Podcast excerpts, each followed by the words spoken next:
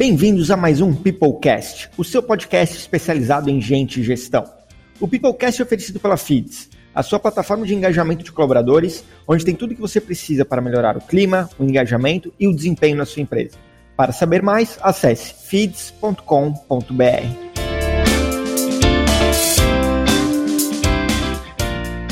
Bem-vindos a mais um Peoplecast. No episódio de hoje falaremos sobre a importância de um RH mais estratégico. E para falar com a gente, convidamos o Anderson Nelson, diretor de gestão de talentos da Resultados Digitais. Anderson, nós estamos muito felizes de estar aqui contigo. Apresente para a gente um pouco da, da, tua história, conta mais um pouco de como é que tu vem parar no, mundo de gestão de talentos.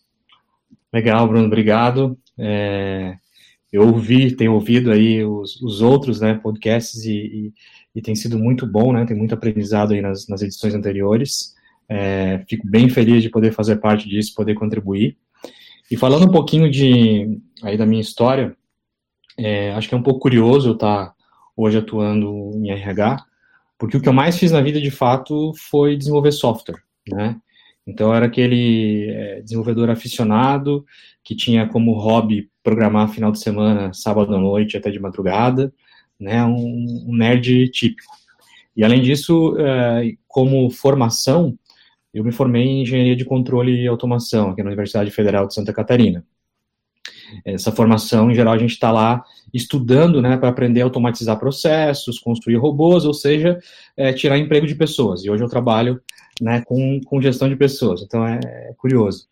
Mas além de, de desenvolver software e da formação em engenharia, algo que eu fiz bastante na vida foi empreender. Comecei a empreender é, relativamente cedo, aos 23, 24 anos, e aí empreendendo em empresas de tecnologia, eu precisei contratar gente muito cedo, é, formar time, criar modelos de, avalia de avaliação, né, ter formas de manter essas pessoas é, devidamente engajadas.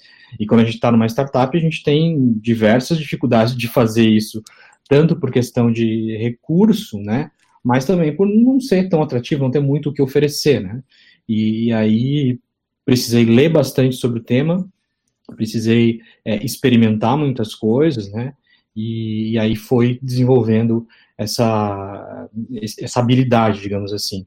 Foi só em 2011 que eu tive o primeiro convite é, para atuar de fato como gestão de pessoas, como diretor de gestão de pessoas de uma startup é, aqui em Florianópolis também, é onde fica resultados digitais, né, é, que era a Caordic, e aí eu comecei a, a, essa atuação e comecei a montar times e aprender muito daí com pessoas que vinham de administração, psicologia, é, e sigo aí na área até hoje, gostando bastante do que faço é, e tendo possibilidade de experimentar muita coisa, aprender, me divertir, eu acho que também tendo resultados bastante legais muito legal a tua história, né? São bem diferentes do, do usual das pessoas que a gente costuma conversar. Então, um cara que era engenheiro de formação, nerd de profissão por um tempo, começou a estudar e entender mais de pessoas e acabou caindo no mundo aí de, de gestão de pessoas.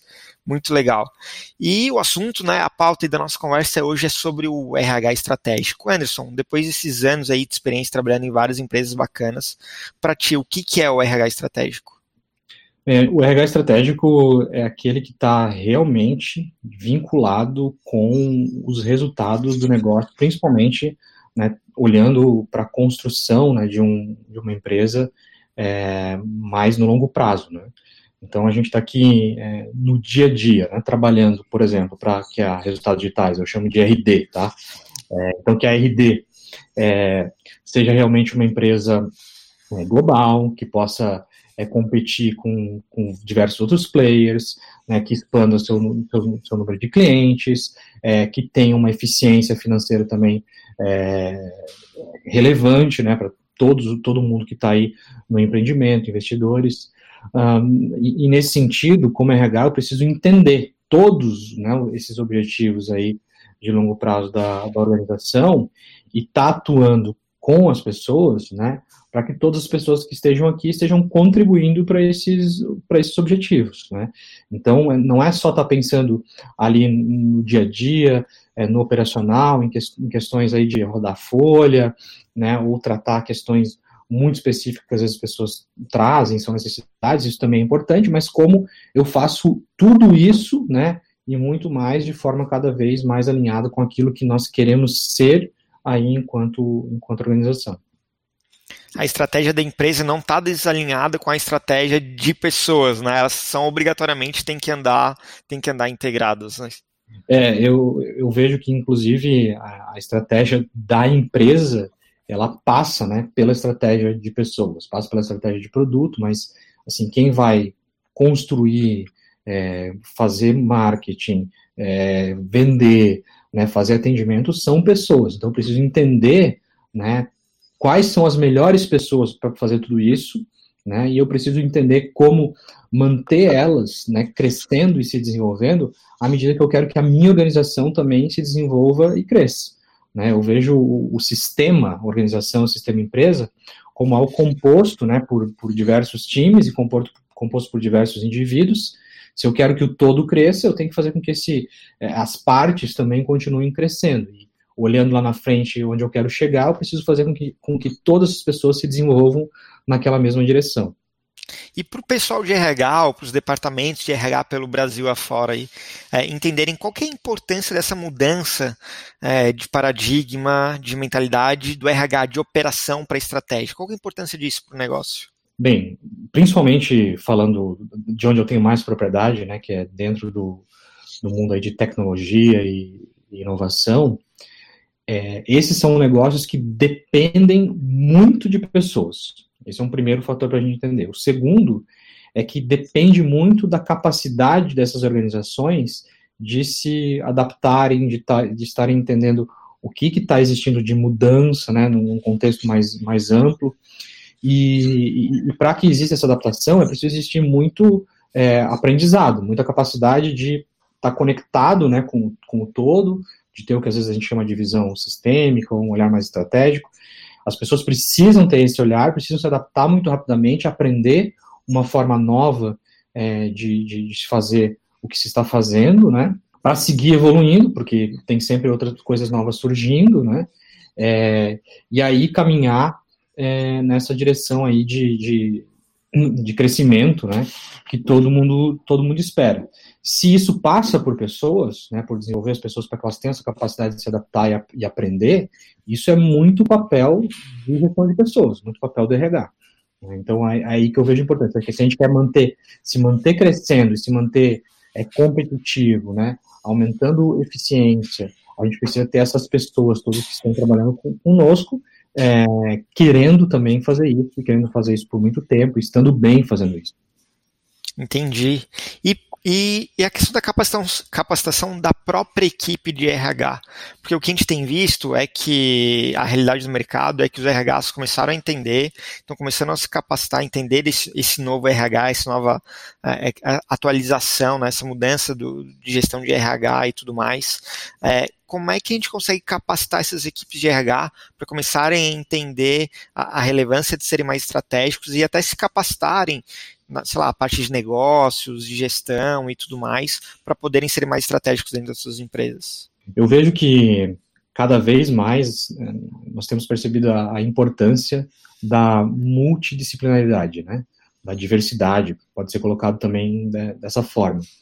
E, e, se a gente olha para o que vinha acontecendo tradicionalmente, né, equipes de RH eram formadas principalmente por administradores e por psicólogos. Né, isso é o, cenário mais comum.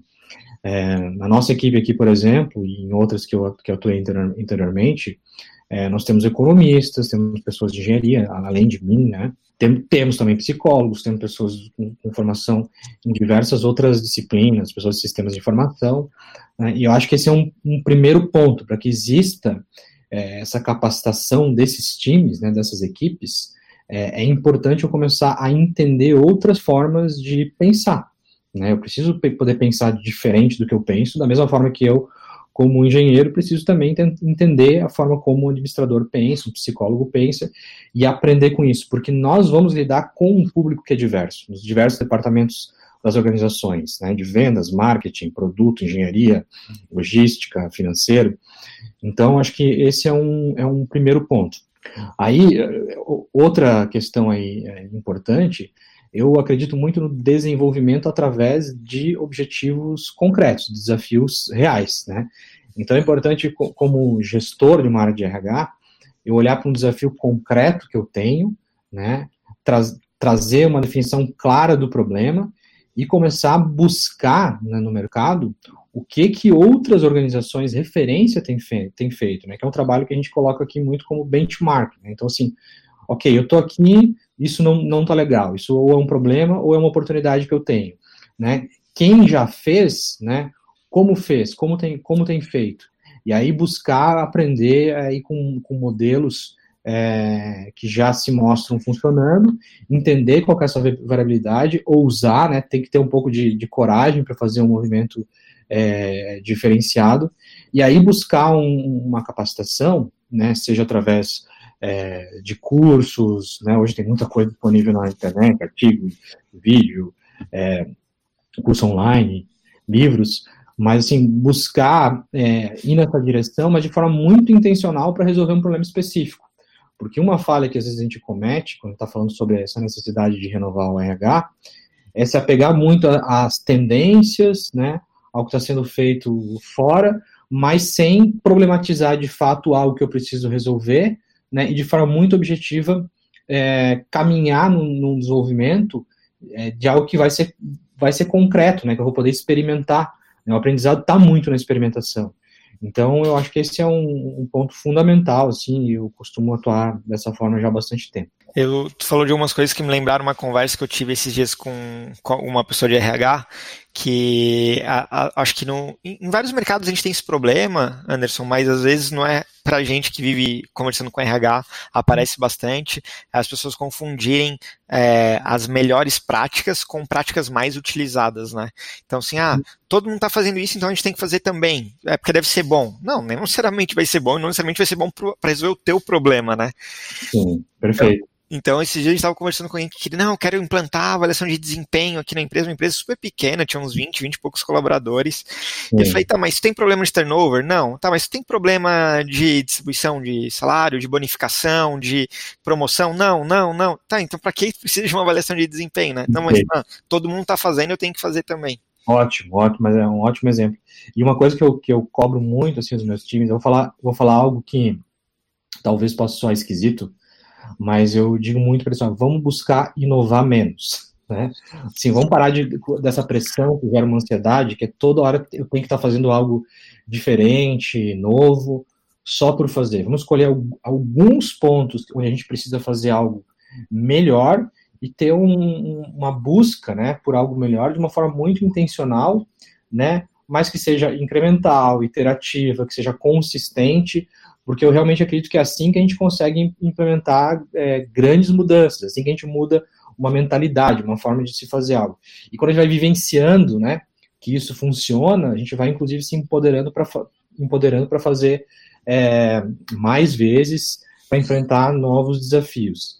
O erro que eu vejo é muitas vezes a gente buscando é, só uma, uma solução porque é uma tendência ou porque todo mundo faz, né? Porque a, já, já o meu concorrente ou uma empresa que eu admiro está é, tá fazendo com sucesso, mas e aí? Será que para o meu momento, no meu contexto, é o que faz mais sentido? Né? E eu acho que isso também tem muito a ver com o que a gente está falando aqui, que é ser é, estratégico, né? É, entender assim, tá, porque a organização precisa, para o próximo passo que nós precisamos dar, qual, qual é o nível de, de, de inovação que eu preciso trazer, qual, quais são as melhorias que de fato eu preciso trazer, e vou colocar mais um ponto, que é assim, tendo noção de que eu não consigo fazer tudo, né? Que eu tenho que escolher as coisas mais importantes entre diversas coisas importantes, né? Dizer assim, ó, essas outras eu vou deixar de lado, sei do risco, sei do problema que é, me deixa muito triste não fazer, mas eu tenho uma limitação e vou escolher uma, duas para realmente focar e resolver algo, algo, significativo. Isso também é, é ser estratégico. Estratégia, para mim, passa por an analisar avaliar, né, fazer escolhas, né, e, e, aí tomar decisões, depois planejar e executar muito bem, né. Então, a gente fica só no, na abstração de uma avaliação, de uma idealização, né, e depois não coloca a, a, a nossa capacidade de executar aí também em questão, a gente não vai chegar a lugar nenhum. Faz muito sentido, né? Não adianta deixar só no papel, né? Tem que entregar resultado para a organização. Exatamente. E como que o RH estratégico pode ajudar, é, falando agora no resultado, como é que o RH estratégico pode apoiar e ajudar no crescimento da empresa? Então, de várias formas, depende do, do estágio né, e do momento de cada uma das empresas. Então, é, você deu um exemplo ali anteriormente. É possível né, que essa organização, o que ela esteja buscando, é, seja o crescimento. Então, eu preciso contratar mais pessoas. Então, eu deveria passar pelas minhas escolhas em termos de, de RH, focar muito mais nas estruturas de é, talent acquisition. Talvez nessa fase de ser uma empresa pequena, com 20 pessoas, né, focar no desenvolvimento de uma marca mais forte, né, focar no, naquilo que a gente ainda pode fazer, que são ações muito personalizadas para as pessoas que estão conosco. Uhum. Né? Depois, quando a gente vai chegando em outras fases, a gente pode estar no momento de, de começar a trabalhar é, eficiência das pessoas, engajamento das pessoas. Em algum momento, a gente vai precisar trabalhar é, comunicação, né? Se eu saio de uma empresa que está com, com 20 pessoas, todo mundo sentado praticamente na mesma sala, né? O que praticamente alguém pensa, o outro já entende. De repente, eu vou para dois andares, eu começo a entrar num outro desafio, que é o desafio de comunicar bem. Vai chegar um momento que eu vou entrar num desafio de precisar desenvolver líderes. Vai chegar um momento que eu vou chegar num desafio de, de precisar desenvolver líderes em escala, né? Então, é, ter, ter, essa consciência, né, de qual é o momento da minha organização, qual o contexto, é super importante para tomar a decisão de como que eu posso ajudar, né, no, no crescimento, nos resultados, na evolução da organização. Tem organizações que estão em momentos que não, não precisam e não buscam lucro, né? Que estão investidas e estão buscando, na verdade, crescer o, a atuação no mercado, né, o número de clientes, até a força de marca, estão educando o mercado, e aí eu tenho que ter consciência de quais, quais são as ações em gestão de pessoas que vão ajudar a, a, a entregar essas questões, né? Outras já estão no momento de começar a gerar eficiência financeira, por exemplo. E aí eu tenho que começar a entender como que eu estruturo a minha organização, os meus times, as pessoas, o perfil de pessoas para alguns tipos de atividade, né, para buscar essa, essa eficiência. Excelente. A próxima pergunta que eu ia fazer era como é que a gente começa, como a gente consegue começar a implantar, né? Mas acho que ficou claro nessa, nessa tua, nessa tua explanação que tem a ver com o momento de cada empresa, né? Cada estágio de empresa eu tenho é, prioridades, eu tenho dores diferentes e para cada uma delas eu preciso ter isso muito bem definido e atacar cada um desses momentos. Perfeito. E tem um ponto importante, né, que muitas vezes passa por uma revisão nossa, individualmente como profissional em RH, uma revisão de crenças e valores e uma necessidade de alinhar isso com as crenças e valores e momento da organização. Porque eu posso ter uma certa crença do que, é importante para a gestão de, gestão de pessoas, para RH, né? mas naquela organização que eu me encontro naquele momento, né, essas profissionais, pelo menos, elas precisam ser é, revisitadas para que eu possa estar atuando bem naquela direção. Quando isso começa a não casar, eu, eu não tenho um fit com aquela organização, desempenhar como alguém em RH começa, pode começar a ficar bastante difícil. Uhum. E me tira uma dúvida e até uma curiosidade, né? É, tu falou que tu sempre trabalhou com empresas de tecnologia, basicamente, até teu próprio background. E como é que tu tem visto a importância da tecnologia, né? As, e até as famosas aí RH Techs. É, como é que tu tem visto isso, o papel da tecnologia nesse processo do RH e do RH estratégico? Legal, super importante. Eu vou começar por um, tema é, que eu gosto bastante, que no nosso contexto aqui na, na RD é, é, super importante, faz parte até dos nossos valores, né, ser data-driven, então ser orientado a dados, é, que é a questão justamente de tomar decisões com base naquilo que é concreto. Então é natural que todos nós, né, então gestores, executivos, os sócios, todo mundo tem um conjunto, de novo, como eu falei, de crenças, valores, mas a gente precisa começar a entender o que está acontecendo de fato, né, com base em análise naquilo que a gente vem coletando das pessoas através de entrevistas, de pesquisas, de post-surveys, de como elas se comportam em processos aí, como a gente constituiu antes de, de avaliação de desempenho, né? Tentar entender tudo isso, né? E à medida que a, que a organização cresce, cada vez fica mais importante para poder tomar decisões com base é, nesses dados. Né? Se eu estou numa fase, por exemplo, de, de crescimento, né, numa empresa menor, e preciso contratar muita gente, como que eu faço uso de dados de plataformas como, por exemplo, é, LinkedIn ou Glassdoor, para entender né, como que eu deveria atuar. Então, eu, eu, vejo uma importância muito grande aí de tecnologia nesse, nessa era em que a gente vive, onde, felizmente, existe né, uma abundância de dados, ou de possibilidade de coletar esses dados para é, tomar informações que nos levam a algum lugar, possivelmente com mais chances de a gente estar tá tomando a decisão é, correta, né? Claro, é tudo, é tudo estatístico, a ciência né, é exata, mas ela não é, é perfeita, né? É, não, não vai levar a gente necessariamente é, para o lugar que a gente esperava, porque tem, são muitos fatores, né? E até as, as escolhas que a gente faz em cima desses dados podem ser equivocadas, as leituras mas eu acho importante desenvolver cada vez mais essa é, habilidade. E nesse sentido, a tecnologia é, ajuda muito. Né? É, é, difícil eu pensar é, em fazer algo né, é, utilizando um caderno e uma caneta. Né? É, eu, eu, vou utilizar planilhas né, de, de, de Excel e, e, outras ferramentas, vou começar a utilizar meios mais sofisticados para poder computar esses dados, para poder armazenar, para poder recuperar eles, né, e tomar decisões no, no, futuro. Então, eu vejo a tecnologia ajudando muito. A tecnologia ajuda também a, a organizar as nossas vidas e tornar o nosso trabalho mais eficiente. Né? Ela precisa estar tá aí é, para isso, porque a gente tem muita coisa para fazer, muita informação para processar, né? Muita é, escolha do que deixar para depois. E aí, como é que eu, eu, ordeno tudo isso? Como é que eu retomo? Como é que é, eu, eu, passo a tomar decisões utilizando toda essa informação que eu tenho, se eu não utilizar algum arcabouço tecnológico para me ajudar nessa, nessa organização? Então, é, é essencial. E, e, eu brinco assim, às vezes tem gente que, ah, mas eu não gosto para onde a, a tecnologia está indo. Bem, se fosse assim, a primeira tecnologia que teve foi o fogo, a gente estaria na caverna, todo mundo morrendo de frio. Infelizmente, com fogo, a gente pode cozinhar coisas que a gente não podia comer antes, né?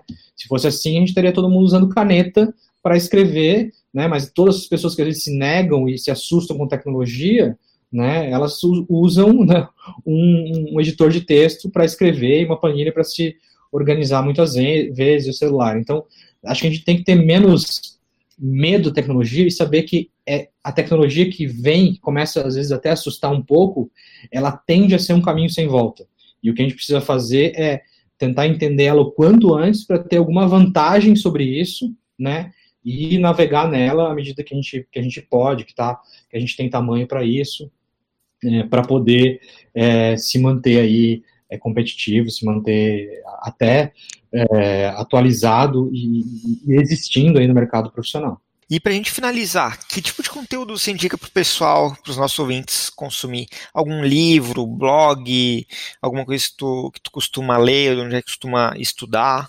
Bem, eu acho que tem um livro básico que possivelmente já foi é, citado aqui é, algumas vezes, né? Mas que é o, o Work Rules do Laszlo Bock. Eu acho assim um livro é, essencial para quem trabalha em RH e está pensando em, em, ter um olhar mais atualizado, né, ainda que esse livro já tenha algum tempo, né, mas assim, mais atualizado, é, um olhar mais voltado para a tecnologia, né, um olhar mais voltado para essa questão de, de tomar decisões com base em dados, de ser mais experimental. Então, acho que esse livro é, é essencial. É, tem uma coisa que eu faço, talvez pelo perfil aí de, de estar muito tempo com tecnologia, ter sido desenvolvedor, eu costumo usar o Google como uma ferramenta para buscar algumas, fazer algumas provocações, né?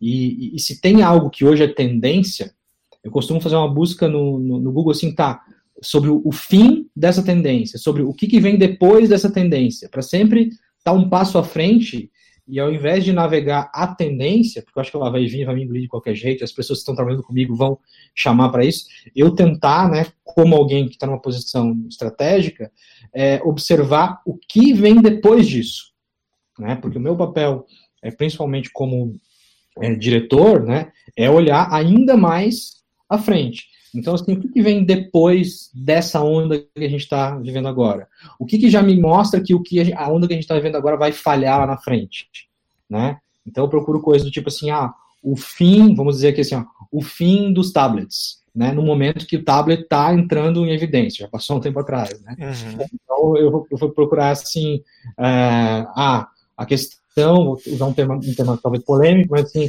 é, o problema com a diversidade e inclusão. Né? Hoje é um tema que todo mundo está falando e mas aí, o que, que vem depois disso? Quais são os, os problemas que estão emergindo a partir disso, ainda que nesse tema especificamente polêmico é, e, e muito tendência, eu acho que é super importante todos os trabalhos estão sendo feitos. Mas eu preciso questionar o que está colocado aí, e questionar inclusive o que está vindo como tendência para estar tá um passo à frente. Então, acho que essa é uma, uma dica, uma questão para quem está querendo sempre é, surfar ali na, na, na crista da onda. Pô, muito bom. Acho que fechou com uma chave de ouro aí, uma dica super estratégica para a gente tentar se manter pelo menos um pouco à frente dos demais. Anderson, muito obrigado pela tua participação aqui no Peoplecast. Obrigado, cara, e conta sempre com a gente. Valeu, abração. Pessoal, espero que tenham gostado e até o próximo episódio. Tchau, tchau.